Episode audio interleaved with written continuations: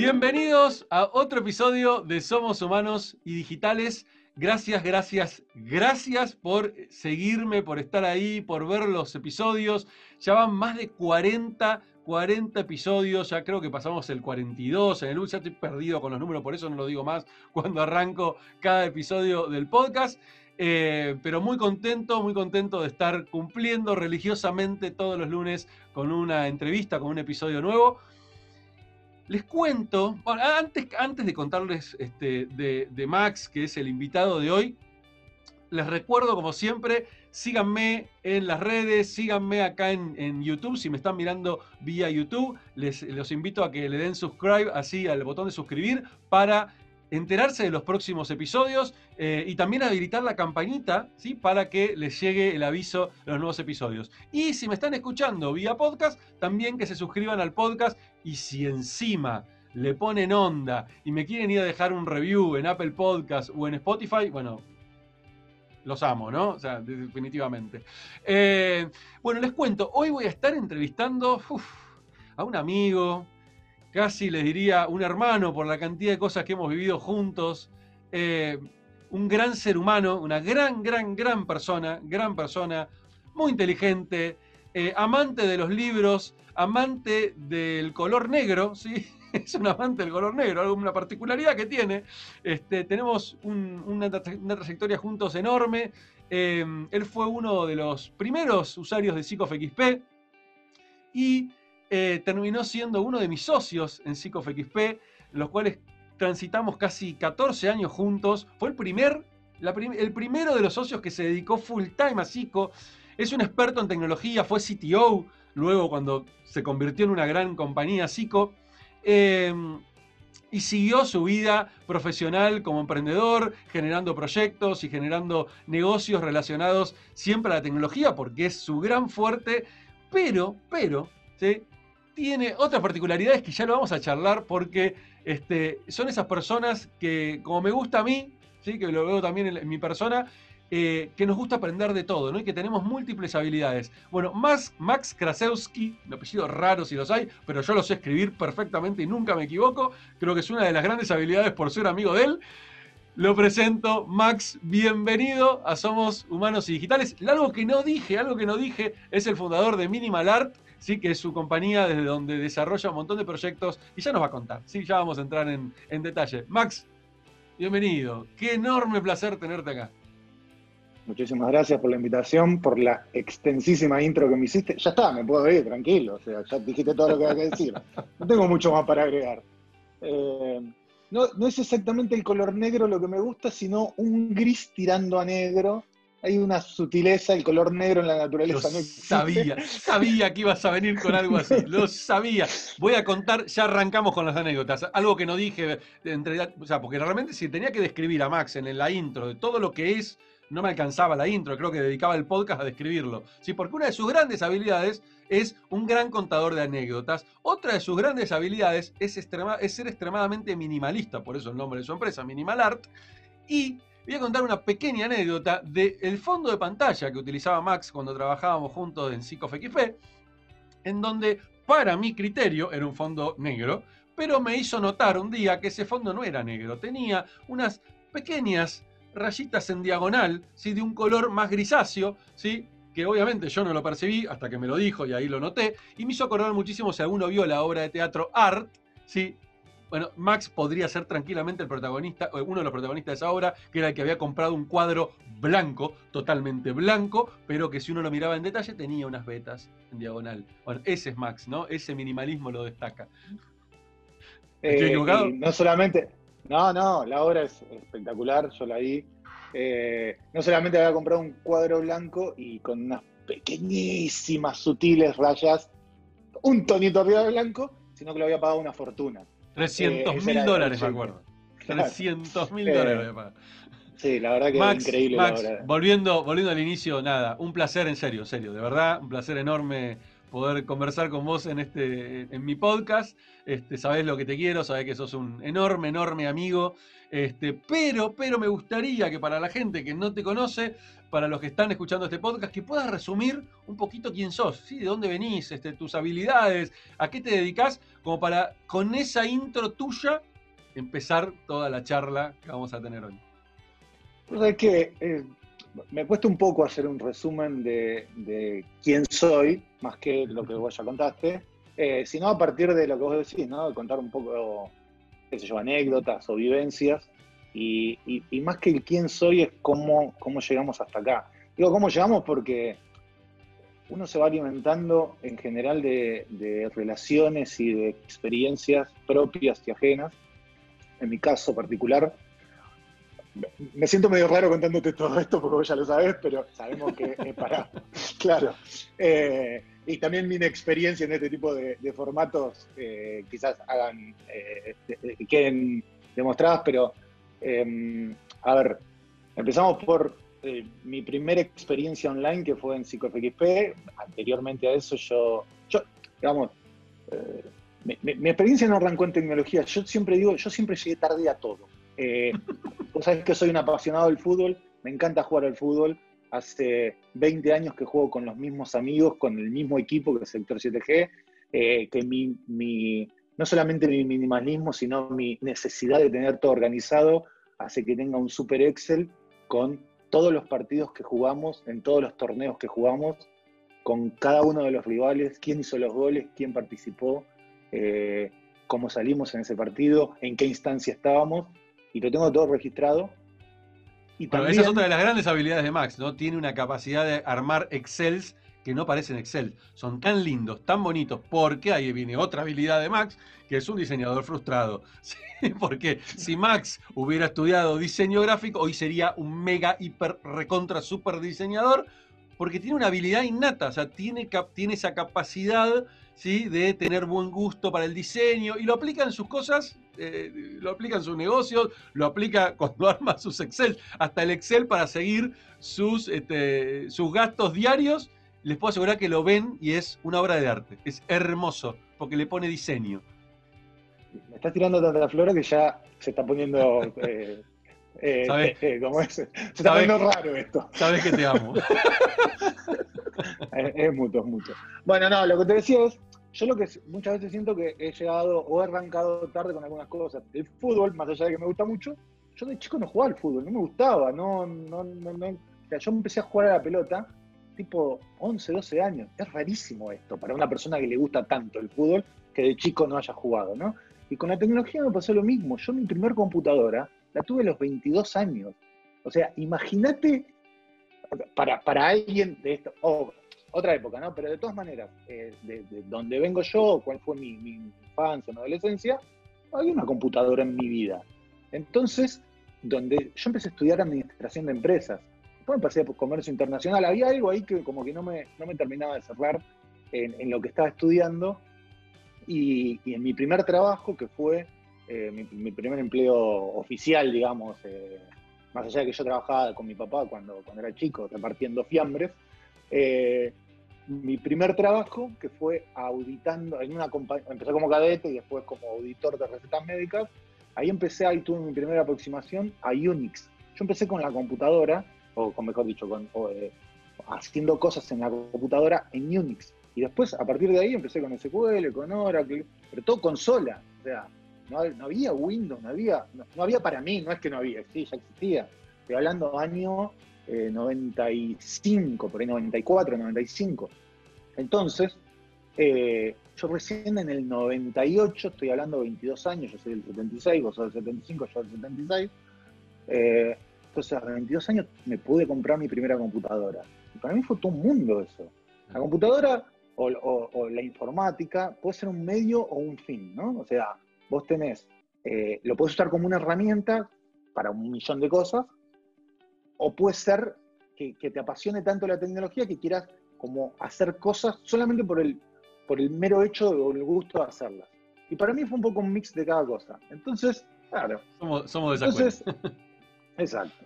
Entonces después cuando, cuando de, empecé a, enfocarme en decir, esto es algo que a mí realmente me gusta, algo que me apasiona, empecé a buscar trabajo, o sea, empecé a aprender obviamente, haciendo cursos y, demás, comprando revistas, eh, revistas viejas y, tratando de aprender los CDs que venían de PC, ¿cómo se llamaba? PC Magazine, PC algo. Eh, y, y, así empecé a aprender, todo muy autodidacta. Y después... Que además era una época, era una época donde la única forma de aprender era ser autodidacta, que creo que es una habilidad que tenemos todos los mayores de 40 que nos dedicamos al mundo de la informática, eh, que nacimos con eso, ¿no? Nos acostumbramos a aprender de manera didáctica. Yo me acuerdo cuando aprendí a programar, era leer un código en una revista y tipearlo o sea, porque no podía hacer copy-paste, no existía. Una revista física, tenía que copiarlo. Y lo peor es que no andaba. Y en, la revista del mes siguiente venía un fe de ratas. Nos equivocamos en tal línea del código. Decir, la puta, tuve un mes probando y no andaba. Y digo, ¿qué estoy haciendo mal? Y era que se habían equivocado en la revista. O sea, esa, esa era la manera de aprender que teníamos en esa época. Teníamos que desarmar la computadora y, probar. No había un, YouTube para decirme, veo un videito y aprendo cómo desarmar una computadora. Entonces, nos criamos autodidactas, claro. Bueno, yo en Unix, en esto que te digo, en esta empresa, que básicamente teníamos la consola para consultar recetas y demás y, hacer queries a la base de datos, eh, la, la, cantidad de veces que me mandé, digamos, tuve errores y, digamos, colapsé mi usuario y venía el flaco del sistema y me lo restauraba con su root. Y así fui aprendiendo, o sea, rompiendo cosas.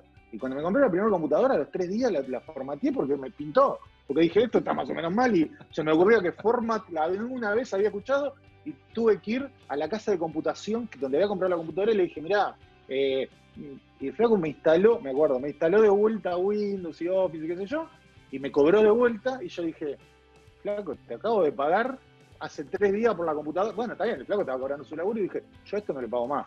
Voy a aprender simplemente porque. claro. para poder hacerlo yo. Entonces, así empecé, digamos, conseguí trabajo como técnico en una empresa que administraba shopping centers en Adrogué, yo soy de Avellaneda. Parece que queda cerca, pero no, es súper incómodo llegar. Y, y como es y a partir de ahí aprendí, o sea, aprendí en la práctica. Y lo que, donde aprendí mucho fue el día que conocí PsicoFXP, que hacía unos meses que vos, los había fundado, que vos lo habías fundado, y yo entré de una forma rarísima. Yo entré por el foro de literatura. Eh, Otra de tus pasiones. A, mí me encanta leer y, he escrito algunas cosas muy, muy básicas. Y en el foro de literatura y eso era el loco de Psico, ¿no? Que vos lo, debes haber desarrollado eh, muchas veces en, todos los podcasts. De hecho, eh, con, con, Lean lo has hablado bastante, pero lo que tenía de bueno Psico FXP era que era como un hotel donde tenía muchos salones, ¿no? Era como una sala, más que un hotel, sí, un, hotel donde, donde un evento muy grande y eran muchos salones. Y en cada salón había cosas específicas. Entonces tenías la gente de literatura, la gente de música, la gente de eh, autos, qué sé yo. Entonces vos entrabas ahí y estaban los, los conocidos, los referentes de cada una de, esas, de esos foros. Los, influencers, ¿no? Que no existía esa palabra. Claro, pero, pero aparte era re loco porque tenían, eh, tenían, se usaban nicks. Bueno, vos cuando decías, ¿con quién estuviste hablando? No decías, estuve con Martín, con Diego, con Sofía, con Mariana. No, decías, estuve con Jake, con Speed, con Positive bueno, me sigue, Max, me sigue pasando hoy que hay personas que por ahí me escriben, me dicen, uy, yo era fanático de Zico, no sé qué, o yo administraba el foro de tal, viste, y digo el nombre, no sé, Juan Pablo Verdi, digo, disculpa, no sé quién sos, ¿cuál era tu nick? Y cuando me dice el nick, ah, sí, me acuerdo de vos, porque no los conocíamos por nombre y apellido. claro, exactamente. Y, era súper normal esa parte. Y, y cada uno de esos salones tenía como ya su propia eh, su propio espíritu, ¿no? Entonces, en el foro de literatura puntualmente, que era donde yo entré, a mí me encantó porque se compartían cosas, no solamente se compartían escritos propios, sino se recomendaban libros, se recomendaban cuentos, se hacían opiniones, estaba buenísimo. Entonces, es un lugar donde te permitía expresarte eh, y, y eso yo creo que fue el puntapié inicial para lo que fue después, ¿no? El espacio para que la gente se comunicara. Después ahora está súper explotado y súper atomizado en un montón de plataformas, redes y servicios y demás. Pero en esa época no. Entonces, la verdad que eh, estamos hablando hace 20 años. 20 años, mismo. O sea, es, una, es una vida. Eh, en, noviembre se cumplen 20 años de que, de que creé 20 años. Entonces, yo te estoy hablando del principio del 2001, cuando entré en Cico. Eh, y la verdad que, fue una super experiencia. Y a partir de esa plataforma donde uno perdía el miedo, ¿viste? Porque uno cuando entra a un lugar lleno de gente que no conoce, salvo que tengas mucha experiencia, ¿no? Y, digamos, y, te sepas mover. Pero en general la gente es tímida. Eh, son pocos los que se sienten como en su salsa. Y lo que te permitía Psicofenispera, inmediatamente sentirte como, como en tu salsa. ¿Te acuerdas que teníamos un, moderador que le daba la bienvenida a cada uno de los que llegaban por primera vez, pero eso era lo, loco fue que no fue en el 2001, fue en el 2012, cuando entraban 10.000 personas por día. Entonces, y el pibe, cada uno le decía, hola, ¿cómo estás? Bienvenido, yo soy fulanito. Era, lo más parecido a un autómata, a un bot en esta era, en esta era más digital. Sí, eh, e, era un onboarding y el flaco tenía como algunas unas cosas, un template armado que le decía, si necesitas preguntar, anda acá. no sé, está buenísimo. Ahora, hubo un montón de facetas en lo que fue PsicoFXP que nos permitió a todos eh, crecer, ¿no? Y, aprender un montón de cosas. Pero yo siempre me quedo, o, o mejor dicho, todo el camino fue, estuvo buenísimo con sus pros y sus contras, sus momentos felices, sus momentos negativos, que también los hubo. El espíritu original de, de somos una plataforma que te dejamos expresarte y conocer gente, y aunque eh, digamos era como el tagline que hizo que creciera de la forma que creció, incluso que potenció a otras plataformas que después siguieron adelante, ejemplo Taringa, eh, que, siguen teniendo un poco ese espíritu, ¿no? De, de, de, como es de nada, de, plataforma de comunicación y de gente con intereses comunes. a, mí lo que más, a mí lo que más me, a mí, lo que más me sorprendió, Max, en, en todo ese proceso tuyo, fue, bueno, nada, una vez que empezamos a trabajar juntos, vos, terminaste siendo administrador de SICO y después terminaste siendo, cuando decidimos convertirlo en una compañía y fuimos socios, etc. Eh, a mí lo que más me sorprendió de vos siempre fue tu facilidad para, reinventarte y para adaptarte, ¿no? Este, porque, digamos, bueno, tenías experiencia en, gestionar servidores de un, de, un, sitio web ni nada por el estilo, y de golpe, este, de la noche a la mañana, empezaste a aprender, te volviste experto, eh, prueba y error, este, es más, como lo dije al principio, fuiste uno de los primeros empleados de SICO, porque de hecho fue el primero, fue el primero que decidió dedicarse full time a SICO, este, y justamente con el fin, con la problemática más grande que teníamos en ese momento, que habíamos crecido de manera exorbitante y tecnológicamente no estábamos preparados para ese crecimiento, y vos, tuviste que, vos te adaptaste y aprendiste a cómo gestionar un sitio de, de, ese volumen, que llegó a tener 20 millones de visitas únicas por mes, que era una guasada, hoy sigue siendo una guasada. Hoy sigue siendo un número astronómico. Hoy es más difícil, de hecho, generar un sitio de 20, millones de visitas únicas por mes. En esa época por ahí no era fácil, pero se daba esta oportunidad para los, para, los que hacían las cosas correctamente. Eh, pero había que gestionar eso. Teníamos de golpe, me acuerdo, 3.000 personas en el mismo segundo conectadas. Era una realmente una locura. Eh, y vos te pudiste, y vos, y vos tuviste esa habilidad de adaptarte y tuviste además eh, como dicen en España, los cojones para poder tomar una decisión tremenda que fue renunciar a tu empleo y, dedicarte a esto full time cuando no había ninguna garantía, ¿no? De nada. no había garantía.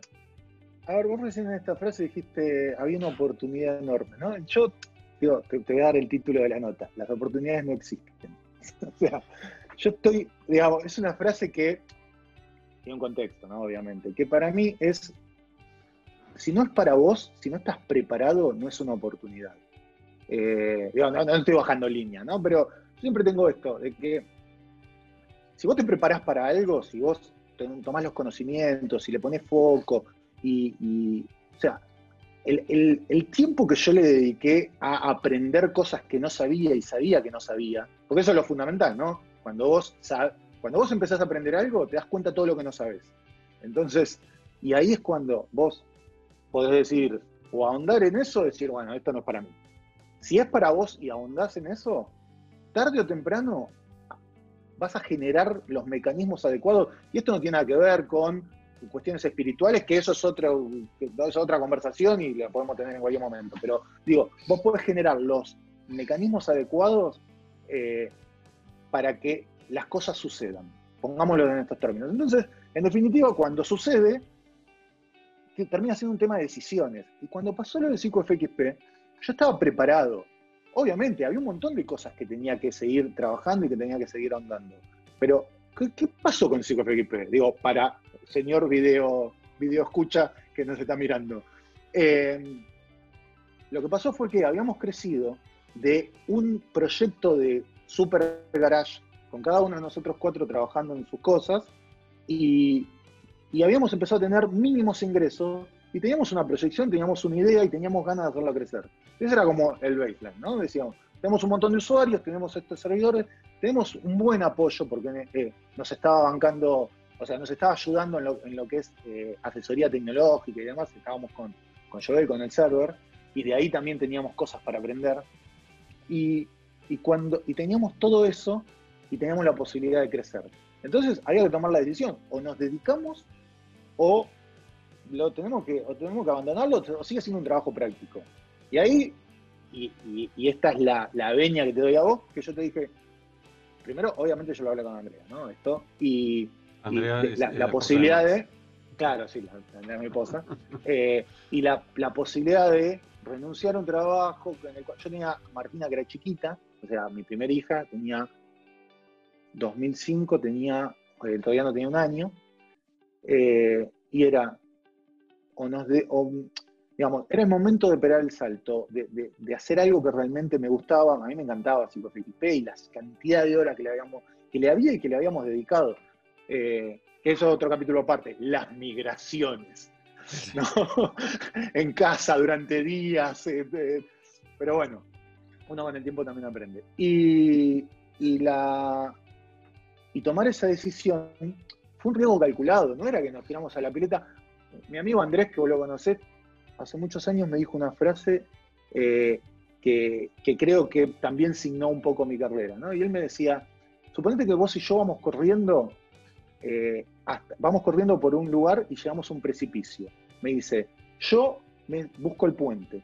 Y si no lo encuentro, me siento y espero que lo construyan. Vos te tirás. Porque en una de esas volás. Y si volás, vende la fórmula. Y entonces, no es tan así, porque no es que yo me tiro porque con ánimo de tirar, romperme la cabeza, pero sí uno llega un momento en su vida que tiene que tomar decisiones. Y si está preparado, y yo estaba preparado para tomar ese desafío, y lo hablé con vos, y me acuerdo que te dije, Isma, yo tomo este, yo tomo este desafío si vos me prometés que en el momento que este emprendimiento se convierta en algo que nos puede bancar a los dos, vos vas a hacer lo mismo. Y vos qué me dijiste, quédate tranquilo que es lo primero que voy a hacer. Y así fue que yo cumplí mi parte, vos cumpliste tu promesa, y de un proyecto de garage llegamos a tener una empresa con 40 empleados, posición sí, que, en, total pasaron más de 100 personas en, todos los años que, estuvimos como compañía. Em, y, vos sabés que Max, eh, em, cuando recién decías esto del, eh, saber que no sabés, es algo muy interesante ese tema. Em, eso es algo que se habla mucho en el mundo del coaching, que tiene que ver con los enemigos del aprendizaje. Que el peor enemigo del aprendizaje es el, cuando uno está en un espacio de ceguera, ¿sí? la ceguera cognitiva, que es el no sé que no sé, que es lo peor que te puede suceder, porque el no sé que no sé eh, es eh, la gente que está en ese espacio, es gente que toma decisiones convencidas de que el camino es por allá, porque son ignorantes de lo que no saben. Entonces, nada, son los que terminan haciendo grandes, enormes cagadas, ¿no? Este, claro. Eh, eso se llama la ceguera cognitiva. Y el mejor espacio en el cual podemos estar es en aquel lugar en el cual sabemos lo que no sabemos, porque eso nos permite aprender. Si yo soy consciente de lo que no sé, me abro al aprendizaje. Me permite abrir el aprendizaje. es el mejor espacio en el cual nos podemos encontrar. Y por supuesto, el, saber, ¿sí? el, sé, el sé que sé, bueno, eso nos pone en un lugar de sabiduría.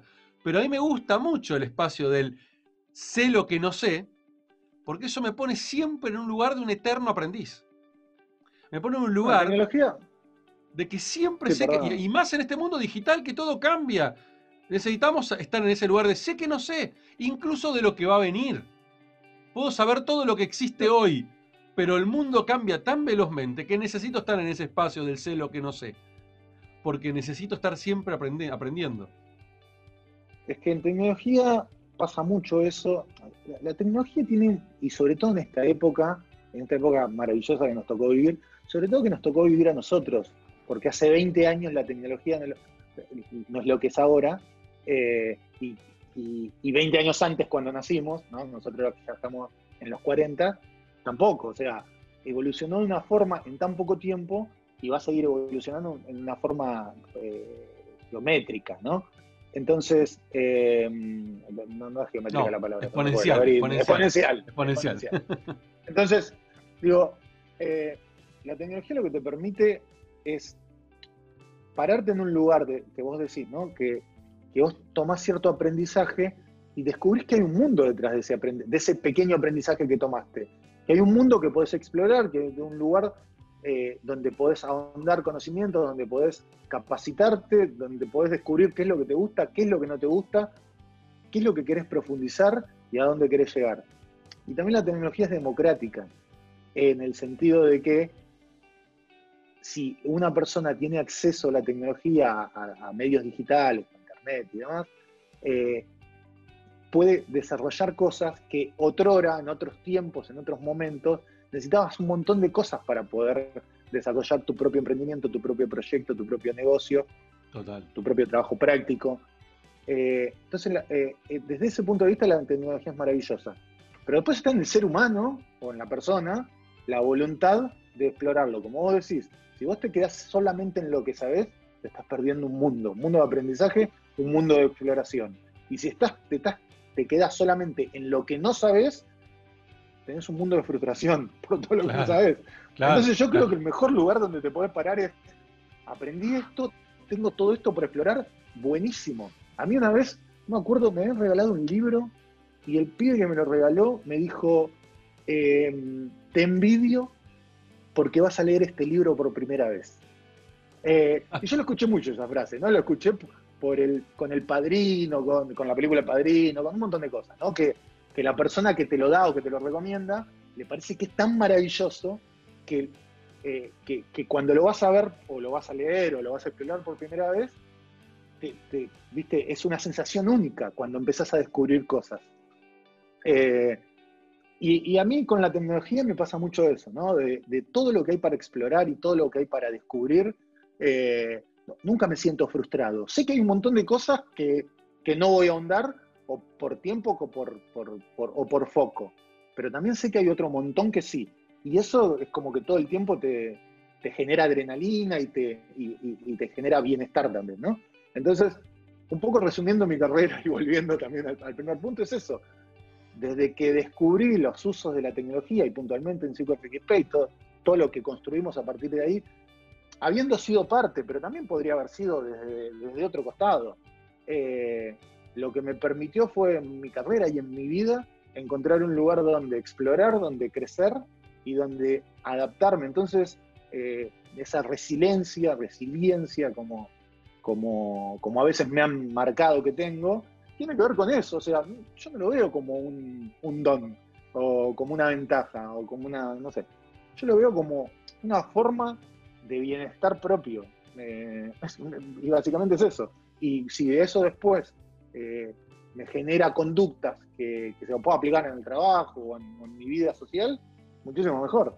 Así que en ese sentido, qué sé yo, eh, es, mi forma de ser, por decirlo de alguna manera. Eh, que no es mejor, ni peor que otra, es la misma. Totalmente. Y, Max, em, post XP, tu vida, tu vida siguió el camino del emprendedor, como, como la de los cuatro, los cuatro socios de Psico.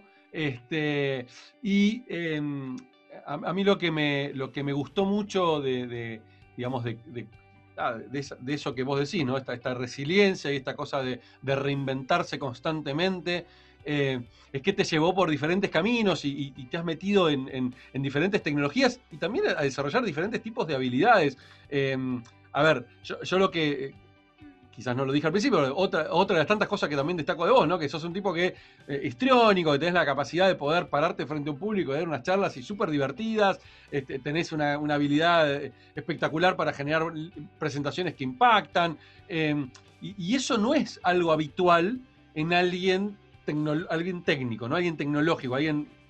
Y creo que tiene que ver justamente con esto que decías antes vos, ¿no? Que vos no sos em, tecnológico de, digamos, de carrera sino que es algo que te vino y lo aprovechaste, este, pero no te define, digamos, no sos una persona que yo te digo, ah, para, tengo que definir a Max. No, Max es programador, punto. No, no, ni en pedo. No, te encasillás, no tenés esa casilla. Entonces tenés esa habilidad de poder desarrollar justamente, valga la redundancia, múltiples habilidades. Eh, y eso te llevó a recorrer diferentes caminos este, posteriores a, a, este, como, como emprendedor y, buscando de nuevo esa, esa, esa esa satisfacción y ese disfrute, ¿no? Porque yo creo que en el fondo tenés eso vos de disfrutar lo que haces. ¿O me equivoco? Mm, yo, no, no, todo lo contrario. yo soy un tipo feliz. Eh, a mí me encanta lo que hago, me encanta mi trabajo. Eh, tengo la, enorme fortuna de poder trabajar de lo que me gusta. Y también tengo la enorme fortuna de poder hacer de un, o sea, de lo que me gusta hacer un trabajo, ¿no? Eh, es un poco loco. Pero, pero también, porque a mí me gustan muchas cosas. Y fundamentalmente una de las cosas que, encuentro en el uso de la tecnología es la capacidad de, conocer otras personas, otras industrias, otros, eh, otros intereses. Lo vos decías de que yo me puedo parar adelante de gente y charlar y no tener ningún tipo de problema. Y no es innato, o sea, yo no era así, vos lo sabés, yo era súper tímido. A mí me da vergüenza entrar en un lugar de gente que no conocía eh, y, levantar la voz o hacer una pregunta o, hacerme notar. Y, es muy loco porque cuando estábamos en CICO hicimos un curso que lo hiciste vos primero, vos siempre fuiste punta de lanza en un montón de cosas, ¿no? Pero vos hiciste primero el curso, después hizo Mauro, después hizo Lien y yo dije, lo hago yo también, que fue el curso de Ley Carney, ¿no? Pero un curso de oratoria. Pero tenía otras, otras, se vendía un curso de oratoria, pero tenía, tiene, otras, otras cosas súper interesantes. Y vos sabés que yo terminé el curso y dije, ay la puta madre, el tiempo que perdí con esto no me sirvió para nada. Y fue mágico, o sea, y me di cuenta en la primera vez que, o sea, me recontra sirvió, porque estaba buenísimo que te obligaba eh, a, a darte cuenta de que vos podías entrar en cualquier grupo, en cualquier, eh, en cualquier lugar ya preestablecido y hacerte notar. No, desde el punto de vista de ridículo, no desde el punto de vista de llamar la atención, sino que todos tienen algo que aportar en algún momento a cualquier, casi cualquier conversación. Entonces, desde ese punto, y desde esa tranquilidad, desde ese, de ese bienestar con uno mismo, es que vos podés, eh, digamos, hacerte notar y participar de casi cualquier conversación. Entonces, desde el punto de vista tecnológico, a mí lo que me permitió eso fue intervenir desde Minimal Art, que fue la, compañía que, armé, que en realidad empezó como un proyecto de uno solo, como consultor para distintas compañías que ya nos conocían desde el medio eh, de la industria. Y, a partir de ahí crear una, empresa con, con, Nadina, que es mi socia, y tener una amplia gama de clientes y de distintas industrias con las cuales hemos tenido diferentes conversaciones en un montón de áreas distintas. Entonces, eh, desde la tecnología, lo que a mí me permitió esta, capacidad de, estar en, distintas conversaciones al mismo tiempo y poder hablar en, varios niveles, eh, nada, yo creo que todo este camino de desarrollar esas habilidades eh, de, bienestar y de, estar bien con uno mismo para poder charlar en, ese, en esos niveles, eh, fue lo que me llevó a, este lugar, creo.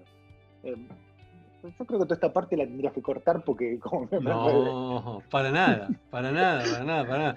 Es, es, tremendo, pero vos sabés que a veces me pasa cosas así, de pensar, digo, che, ¿y esto que estoy contando este, tendrá sentido? Y después te encontrás con un mensaje de alguien que, te escucha y te dice, che, gracias Isma por esto, porque yo estoy pasando por algo similar y ahora te escucho y no sé qué, eh, y te sorprende. Eh, es, muy interesante esto de, a veces contar eh, lo, lo, que sucede tras bambalinas, ¿no? Lo que eh, el barro de alguna manera, lo que, lo que vivimos para llegar a donde llegamos o lo que transitamos, porque normalmente creemos que esto no pasó solamente a nosotros, o esto no es interesante.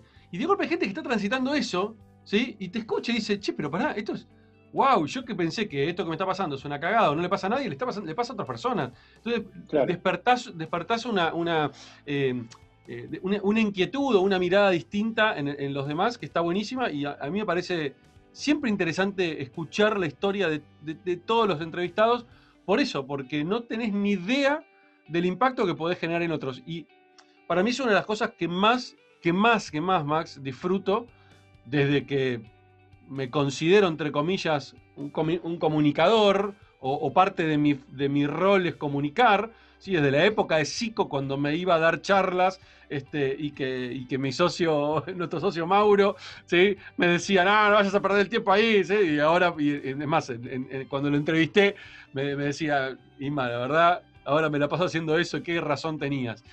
Este, porque es importantísimo conectar con los demás, es importantísimo generar relaciones, y es importantísimo salir también de este, de esta, de este discurso tan voy a poner un juicio mío, ¿no? Aburrido de muchos, de muchos emprendedores o muchas personas que les ha, que han tenido un montón de, digamos, de, éxitos en su vida, que lo único que hacen es contar sus éxitos. Solo te cuentan, viste, eh, no, porque no, porque logramos esto, no sé qué. No, flaco, pero pará, contá la posta. Contá todo lo que transpiraste, contá lo que te costó, contá lo, que, lo difícil que fue. Porque eso es lo más interesante de todo, porque justamente ahí está la resiliencia. No sos resiliente por los éxitos, sos resiliente justamente por la cantidad de fracasos que tuviste y que pudiste salir adelante, que pudiste convertir esos fracasos en aprendizajes y te permitieron justamente eh, transformarlos eh, en, en, algo útil para lo siguiente que vino después. Que sin ese, sin ese fracaso anterior ese aprendizaje anterior, quizás no hubieras logrado hacer lo que hiciste después. Entonces para mí es fundamental poder contar esas cosas porque de eso se trata de alguna manera. y emprender, y cuando hablo de emprender, emprender es todo, ¿no? Es, aunque trabajes en una compañía y, tires ideas para hacer cosas nuevas, eso también es emprender, no necesitas ser emprendedor hacia afuera este, para emprender, uno puede emprender incluso dentro de una empresa. Esto lo comento porque a veces uno escucha la palabra emprendedor y piensa que solamente emprendedor es aquel que tiene una empresa. No, emprender es, hacer, un, es hacer básicamente es hacer, es tener esa cosa de, autodidacta y, de, ir para adelante este, y, proponer. Y aunque a veces te vas a equivocar, buenísimo, aprender y seguís para adelante. De eso se trata, de alguna manera. De hecho, dentro de las compañías, incluso de las corporaciones, hay miles de oportunidades para emprender. Eh, digamos, obviamente hay procesos, hay procedimientos, hay distintos departamentos y demás, pero las oportunidades están para emprender. Eh, hacer algo distinto, hacer algo mejor, tratar de optimizar un proceso destacarse, hacerse notar, eh, no por el hecho de, eh, de, figurar, ¿no? Pero sí por el hecho de aportar valor. Yo creo mucho en eso, ¿no? Dame, dame un segundo, te, voy a tener que poner pausa un segundo, Max. Dale, ahora. No, es que también dentro de las empresas también hay una gran oportunidad para emprender. Es decir, más allá de que hay departamentos, hay procesos y hay, y hay formatos, pero eh, digamos, cualquier empleado puede ser emprendedor dentro de una empresa si encuentra una forma de aportar valor, ya sea optimizando un proceso o, empezando a utilizar una herramienta nueva para hacer algo mejor.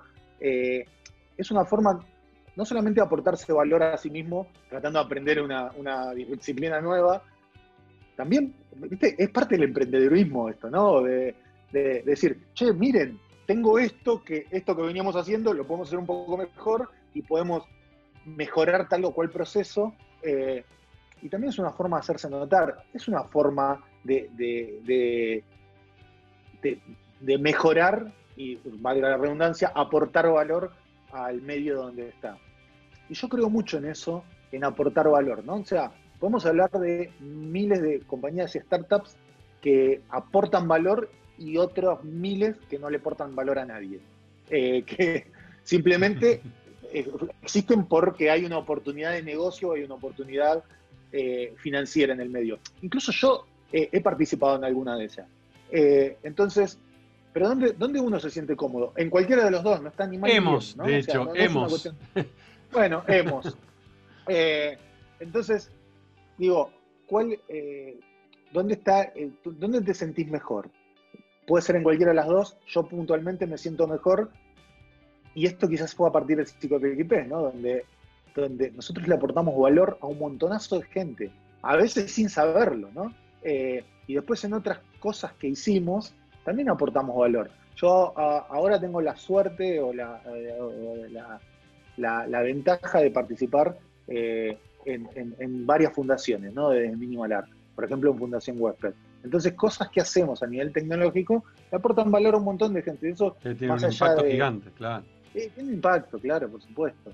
Entonces, eso es interesante, perdón, que, perdón que te meta un paréntesis acá porque eh, es interesante ese análisis que haces. Yo no, no, no, no, me había puesto a, analizar esto y mientras hablabas me, me hice, a mí me encanta y ya lo, que me ven en otros podcasts saben y vos me conocés de sobra, me encanta esto de mirarme para adentro y poder hacer este, un doble clic ¿no? en mí mismo incluso también, no solamente en los demás, sino también en mí.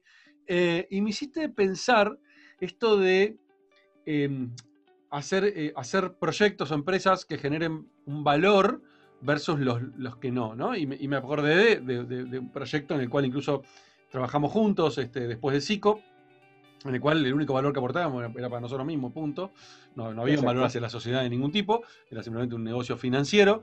Eh, y qué interesante, porque ahora que te, escucho y, me llevas a esta reflexión, pienso que fue el momento de mi vida donde quizás más, em, más beneficio económico tuve o más beneficio financiero tuve, ¿no? Donde generé...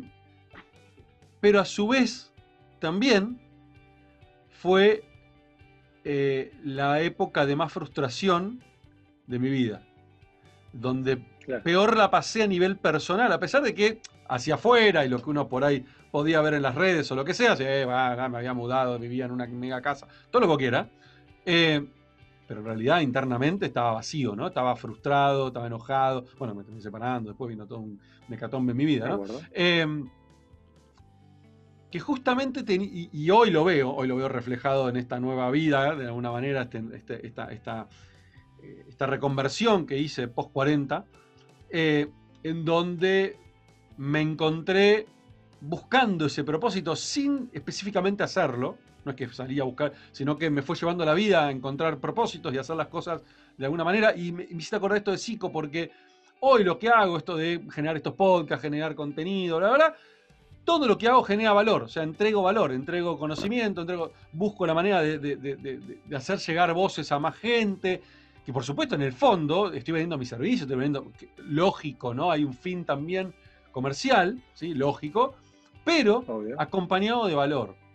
Eh, y hoy me siento en esa plenitud, ¿no? En ese disfrute, porque, y, mientras vos hablaba pensaba, digo, ¿y, dónde, ¿y por qué está el disfrute? Y claro, está el disfrute porque siento que lo que estoy haciendo está impactando y me, y me remite a PsicoFXP.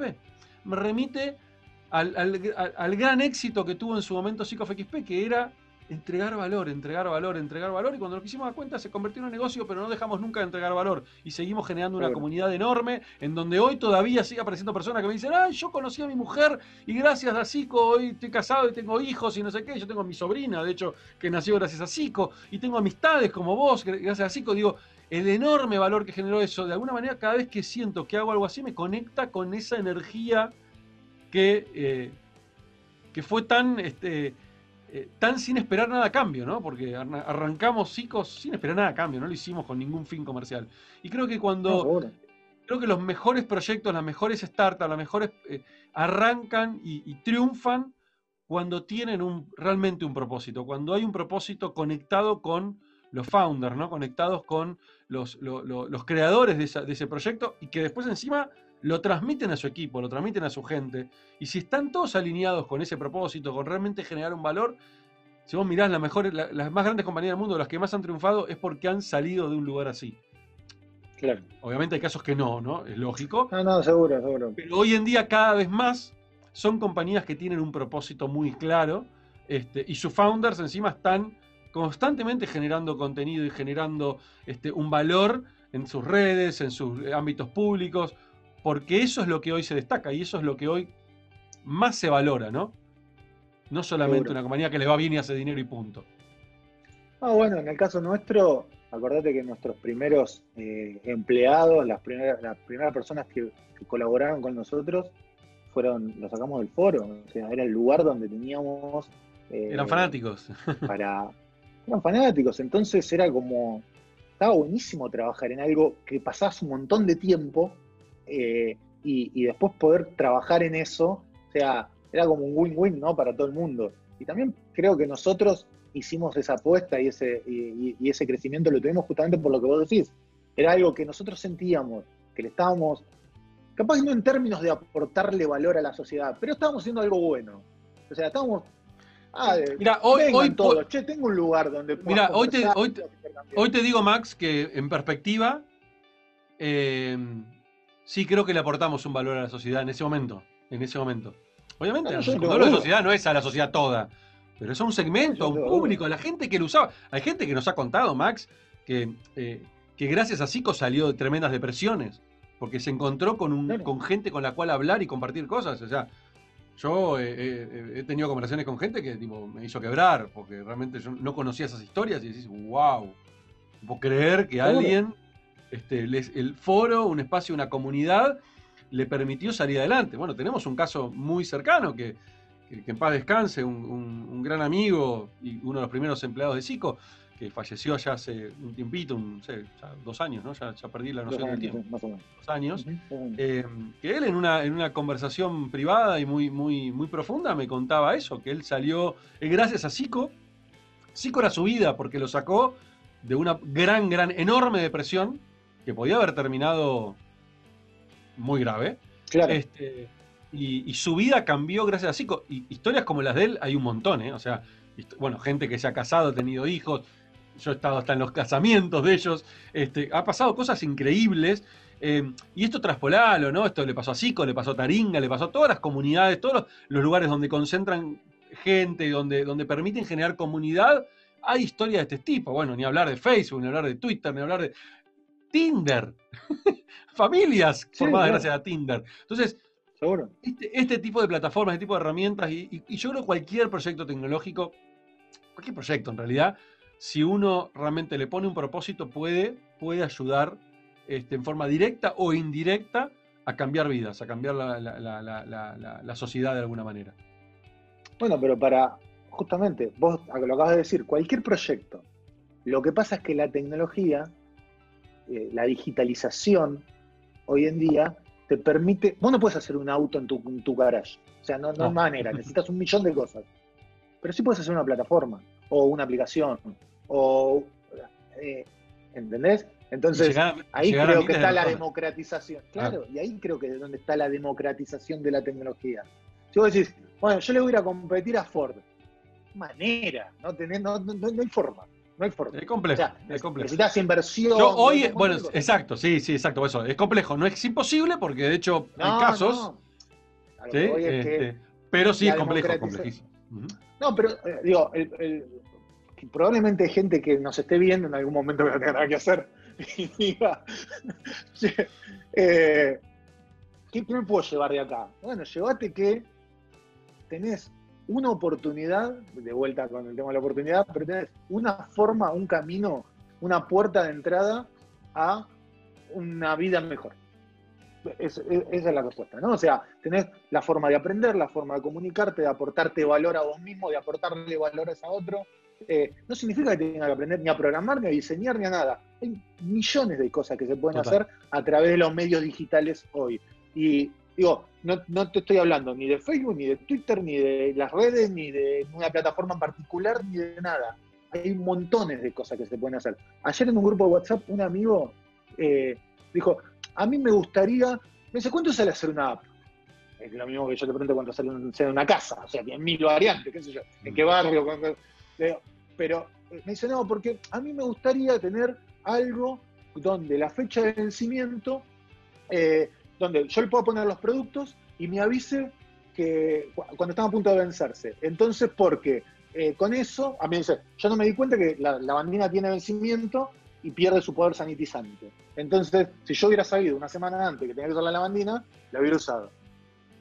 Entonces le digo, mira, hay herramientas. O sea, no, se me ocurre, capaz que hay ya algo para hacer esto, habría que buscar. Pero si no... No sé si hay algo, pero, pero tecnológicamente se puede resolver. Se puede resolver muy fácilmente, digamos, o, con ciertas... No, incluso, incluso Max, eh, yendo, yendo más, un poquito más allá, se me, fíjate vos cómo rápidamente se te ocurren cosas, porque decís, para, más o menos el, formato de, la fecha de vencimientos, eh, no hay demasiados formatos, a ver, 10, 11, 15 formatos distintos, ¿sí? Es cuestión de enseñarle a una máquina las diferentes formas de que se escribe, que se pone la fecha de vencimiento en inglés, en español, eh, de, la fecha, el, mes adelante, en atrás. se enseña, hoy aprende la máquina, y, hoy con reconocimiento, con reconocimiento este, visual, es simplemente la camarita que apunte, que pueda reconocer esos caracteres y, automáticamente lo alimente a la, app y te vaya registrando.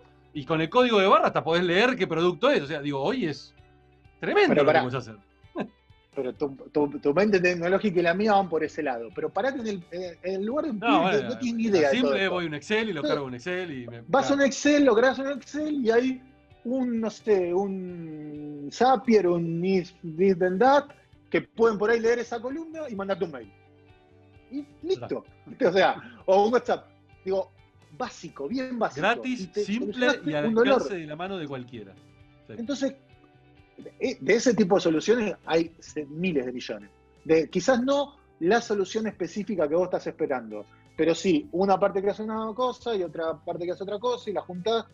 Y, una vez que revelaste eso, decís, ah, pará, pero si yo en lugar de cargarlo, lo que decís vos, hay una forma de que con el celular le pueda leer el código y capaz que, capaz que no, capaz que te quedás ahí y fue, ¿viste? o capaz que avanzás un poco más. Entonces digo, es una puerta de entrada. Eh, la digitalización, los medios digitales hoy en día y la tecnología te permiten hacer ese tipo de cosas que en última instancia lo que hacen es agregarte valor, hacerte un poco más fácil la vida. Y me parece que ese es el objetivo de todo esto, ¿no? Eh, así que, bueno, nada, resumiendo un poco la charla, me parece que... y, me, queda claro, y me queda claro que te apasiona todo esto, eso no me cabe ninguna duda. a mí cualquier cosa que te, yo tengo múltiples intereses, ¿no? Los, vos sabés, los libros, el fútbol, eh, qué sé yo, hay cosas de música, el diseño, pero no me considero ni un ex, no, no, soy un lector zarpado que lee centenas de libros por año. Viste que hay gente que lee un libro por día, bueno, no, hay manera que yo haga eso. Eh, tampoco me considero un diseñador, no me considero el mejor programador, tengo múltiples intereses y a mí, viste, cuando hablábamos de la tecnología es un medio y un fin, bueno, para mí es un medio. O sea, no es, a mí no me interesa hacer el mejor algoritmo que compile más rápido 50 para hacerle la vida, viste, que eso tiene un valor, le hace la vida más fácil a un montón de programadores, ponele. eso no, es mi camino. Que está buenísimo y lo supervaloro y lo admiro y escucho las charlas de la gente que lo hace, no es mi camino. Mi camino es a través de la tecnología aportar valor. Eh, obviamente hay un fin económico atrás de todo eso, ni hablar, por supuesto que lo hay. Pero a mí lo que me interesa es, che, si esto lo podemos resolver programando, lo programamos. Y lo podemos resolver con un servicio que ya existe, que está buenísimo, lo resolvemos. Y si podemos, eh, no sé, ese es mi camino y ese es el camino que, también me permite explorar un montón de mundos, ¿no? Eh, y, y yo creo que mi historia, por eso, viste, que hablaba de resiliencia, eh, mi historia, lo debo estar pronunciando mal, ¿no? Se debe decir resiliencia o algo Resiliencia, resiliencia. Resiliencia, perfecto. Eh, entonces, es, esa capacidad de adaptarme tiene que ver con el uso de las herramientas o, o la búsqueda más que el uso, que también es súper interesante la búsqueda, ¿no? Eh, la, búsqueda, una vez escribí un cuento de eso, ¿no? Eh, que, tenía que ver con la búsqueda, ¿no? Que con, una persona que buscaba determinada cosa y cuando la encontró se frustró y yo no me interesaba, porque lo interesante era la búsqueda. La búsqueda, el, camino. El proceso. El, proceso. El proceso. Entonces, a mí me súper, o sea, yo te juro, cuando me plantean un problema que parece no, tener una solución fácil, a mí me súper excita el, hecho de buscar la solución, ¿no? Y de googlear y buscar y ver, leer y qué sé yo. La, tecnología, la programación tiene un, 90% eh, de frustración. El otro día se lo decía a un, chico que quería empezar a programar. Le digo, acostumbrate a frustrarte. O sea, si te frustras y se, y se te equivocás, es eso. ¿eh? O sea, el éxito es efímero. El éxito, cuando dijiste, lo logré, funcionó, pasas a otro problema. Eh, automáticamente. O sea, tratás de resolver el siguiente problema. No te quedas con eso. Entonces, y a mí todo eso me, en eso en eso somos bueno ya lo sabés pero para, contarlo nomás en eso somos muy similares no este nos encanta esto de resolver cosas encontrar problemas poder resolverlos y el proceso de encontrar la solución es lo que es lo que más disfrutamos a mí me pasa muy similar sin programar porque yo ya no programo hace mil años y alguna vez nunca, nunca programé en per se pero siempre, siempre fui un tocador de código. me gustaba definirlo. Este, pero me encanta esto de, sí, de resolver problemas o de encontrar eh, soluciones tecnológicas a las cosas y el proceso de encontrar el proceso es el, mayor disfrute, lo, también lo, encuentro ahí. Max, me encantaría para, ir cerrando la, charla, eh, siempre hago, esta, hago una pregunta similar o tengo dos o tres preguntitas que me gusta para cerrar y me gustaría preguntarte a vos, este, que la vengo haciendo últimamente y, está funcionando muy bien, le gusta mucho a la gente que entrevisto cuando se las hago, así que te la voy a hacer también. Quiero que te imagines ¿sí? que te subís al DeLorean, ¿sí? al DeLorean que va, ¿sí? no, este no, perdón, al que va al pasado, ¿sí? este DeLorean, te subís a este DeLorean, ¿sí? estás acá, levantás la puertita, sos Marty McFly, te metes adentro del DeLorean y viajas a tus 18 años. O sea, el Max de 43, ¿no? Viaja a... Yo 44, igual que vos. Ya cumpliste los 44, claro, es verdad. Es verdad, cierto, lo cumpliste en marzo, de razón. Eh, el, el, Max de los de 44 años viaja y se encuentra con su yo de 18 años y la consigna es la siguiente. ¿Qué le diría el Max actual, el Max de 44, al de 18? ¿Y qué le diría el Max de 18 al de 44? Em, yo tengo claro qué le diría al Max de 18. No tengo tan claro qué me diría ese Max de 18 a mí. Eh, Hacer el ejercicio. diría, bueno, es, una, es un muy lindo ejercicio. Eh, yo le diría, no, le diría nada. O sea, ¿Qué gane con no, la gente? No, no le diría nada.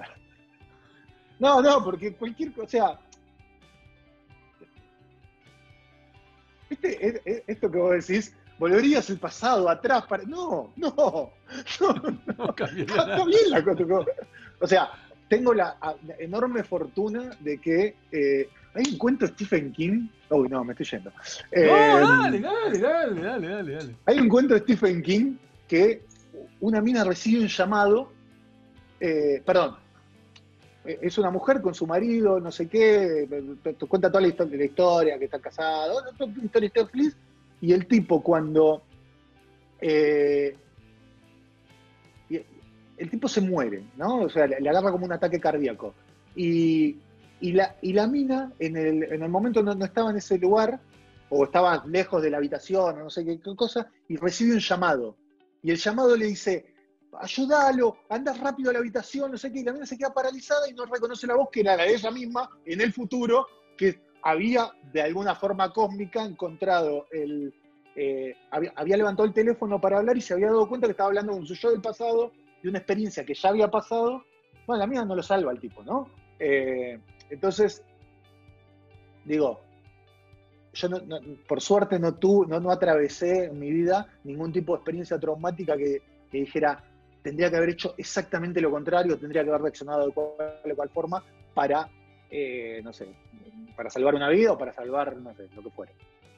Algo así traumático. Entonces tuve millones de errores, me di 15 mil millones en la cabeza contra la pared, me frustré, lloré, la pasé bien, la pasé mal, pero así todo eso te, forja el carácter, ¿no? O sea, si todo hubiera sido un camino, si yo volviera al pasado y le dijera a Max de 18 años, estudia tecnología, eh, o metete de lleno en, no sé, cualquier cosa, o andate a estudiar al exterior, o haz lo posible,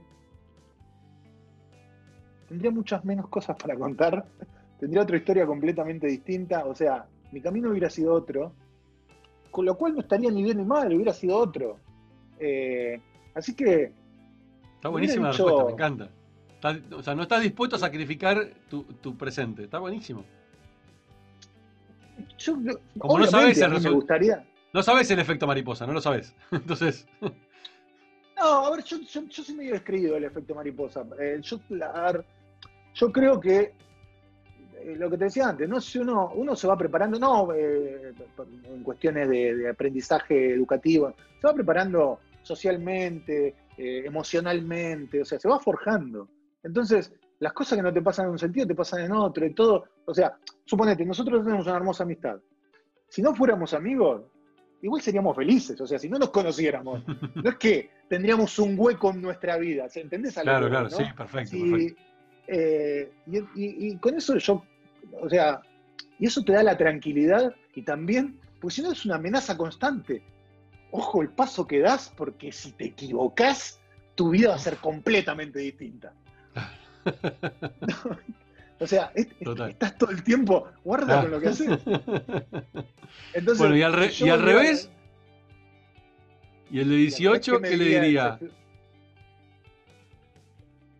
¿Sabes qué le diría? Perdón, al de 18, ¿sabes lo que le diría? Dejar de fumar. Eso le diría. Es lo único que me arrepiento en mi vida. Haber sido adicto al cigarrillo. Ser adicto al cigarrillo porque lo adicto. Y él creo que el del 18 le diría al de eh, al de 43. 44. Tendrías que haber dejado de 44, ¿verdad? Tendrías que haber dejado antes de fumar. O algo por el estilo. Me parece que estaría relacionado con eso, ¿no? Con, con la gran equivocación que tiene que ver con una adicción como la del cigarrillo. Después todo lo demás, yo creo que es transitorio o es eh, o, tiene que ver con esto, ¿no? Con el forjar, forjar emocionalmente, forjar el carácter, forjar demás. Así que impecable, perdón si te maté la. No, no, no, no, no. De hecho, de hecho, me encanta, me encanta porque justamente es una mirada más, es una mirada interesante esto de no me arrepiento de nada estoy donde estoy gracias a todo lo que... No. Y de hecho... Probablemente me arrepiento un montón de cosas. Lo que quiero decir es que es parte del ese arrepentimiento, ese arrepentimiento en el sentido de, che, me equivoqué. esto, esto, esto estuve, mal acá, me equivoqué acá. Sé que me equivoqué, pero lo tenía que aprender, tenía que pasar por eso. Claro, bueno, a eso, a eso voy, a eso voy, a eso voy, a eso voy. Este, de hecho, eh, si, yo, si yo eh, haría este ejercicio, de hecho lo he hecho conmigo mismo, eh, eh, tengo una mirada muy similar a la tuya. Es, no, no, yo no quiero cambiar nada, no, me digas nada porque no, la vida que tengo, el resultado que tengo, no, estoy dispuesto a sacrificar este presente ni por casualidad. Y como no sé qué puede llegar a suceder con lo que le diga, ante la duda no le digo nada, o sea, prefiero decir, ¿sabes qué? Isma, seguía, más, ¿sabes qué le diría? Sí, seguía aprendiendo. nada más. Va a estar todo bien.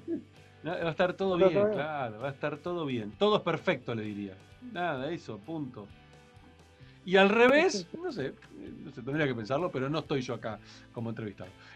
No, no, está muy bien. Max, eh, te agradezco enormemente, te quiero muchísimo. Pelado, sos un genio total. Este... Cómo me gusta que me digan pelado. Por eso te lo digo. Dos cosas que me encantan. Que me digan Maxi pelado y pelado. que me digan Maxi. me encanta, me encanta. Así que ya lo saben. Cuando vean este video, Pongan en los comentarios, gracias Maxi, sos un grande pelado. Y va a estar muy contento, Max le va a contestar. Me, fascina. Eh, así que. Te mando un abrazo gigante, amigo. Abrazo gigante. Y, gracias por tu tiempo. No, por favor, al contrario, muchas gracias. Chao, that